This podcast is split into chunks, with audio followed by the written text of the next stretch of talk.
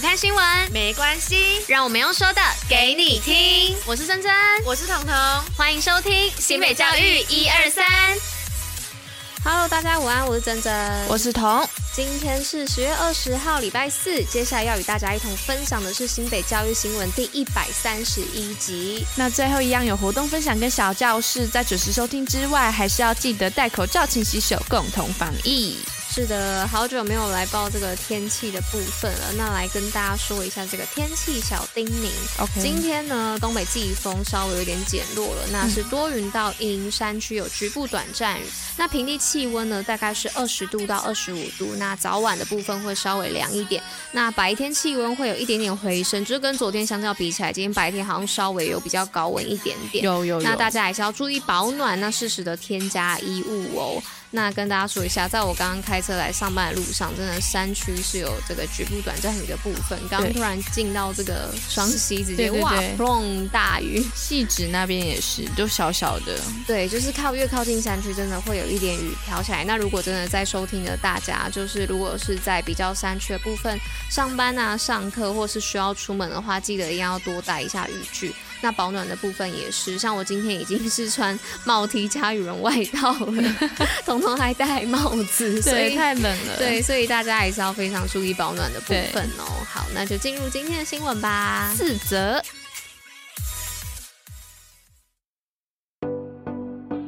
是的，没错，那就如同刚刚彤彤所说的，今天的新闻总共有四则。那第一则呢，是来跟大家分享这个近期啊，近年来大家非常关注的这个技职教育的部分哦。那是新北技职五大关键密码成果册发布。那十月十八号的时候啊，教育局和国立台湾师范大学合作，在新北高工办理首届技职教育国际研讨会。那内容的部分呢，包含新北领先全国的五大关键密码，还有四年来的丰硕成果，以及美。澳的国际技职学者呢，专题演讲以及教学实务分享，那共同研讨呢，未来技职教育的政策以及愿景哦。好，那再来第二则是台北金龙推国际教育，探究英女王的生平。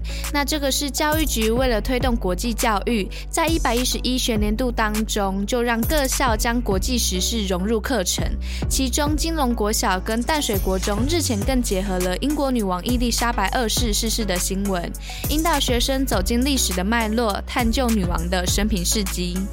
好，那接下来第三则新闻呢，是要跟大家分享这个教学卓越奖两金四银大放异彩哦。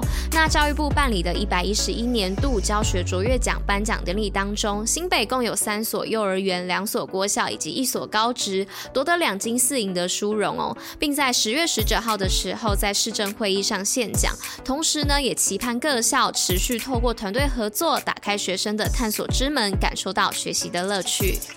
好，那最后一则是新北公益少女化身孤勇者，两年募得六十份的弃捐同意书，是就读林口高中三年级的刘同学。为了感恩成长路上受到的帮助，所以他从上高一开始就决心要为等待弃捐的人尽一份心力。于是就利用放学啊，还有休假的时间，在医院周边还有民间团体活动的场合来发传单，并在两年招募了六十份的弃捐同意书，帮助更多人。新北运动抱抱乐。好，那今天的运动报报乐呢，是要来报古堡家商勇夺 U 十八的亚军，颁赠一百零八万奖金哦。那在十九号的市政会议当中啊，市长接见了古堡家商与莺歌工商青棒队组成的 U 十八中华青棒代表队哦。而他们在世界杯棒球赛当中夺得亚军的佳绩呢，也获颁了高度的赞赏。同时呢，也特别颁发了一百零八万的奖金，期勉全队再接再厉，在明年呢，也为台湾抢下冠军。新北教育小教室，历史上的今天。好，Hello，大家好啊，我是彤。那今天历史上的今天要来介绍什么呢？要介绍的就是在一六二六年的今天，在沈阳登基的皇太极的小百科啦。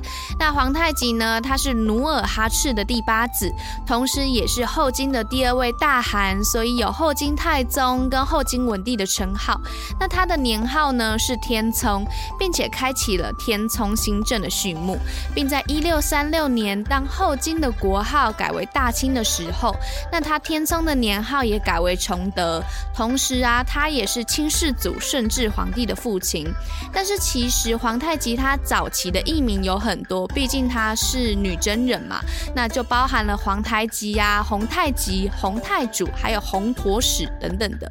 那是直到了乾隆年间才改用皇太极，并且沿用到了现在。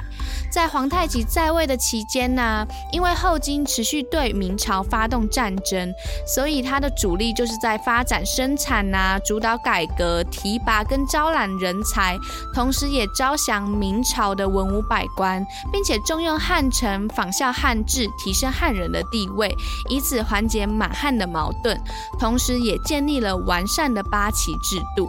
同时，对于兵力的部分呢、也很也有很大的增强，像是怎样呢？他就是多次突破了明军的防线，然后同时时又以反间计，促使崇祯皇帝杀死了大将袁崇焕，在出兵讨伐蒙古跟朝鲜的同时，也彻底的解除明廷的后援，使他们归顺自己。也就是说，皇太极是奠定下清朝迅速入主中原的厚实基础，使清朝从一个地方政权。慢慢变成统一中原的大国，建立了中国史上最后一个帝制王朝——清朝。就这样，好，那我们今天就要顺利结尾喽。以上就是为大家选播的内容。新北教育最用心，我们明天见，大家拜拜拜。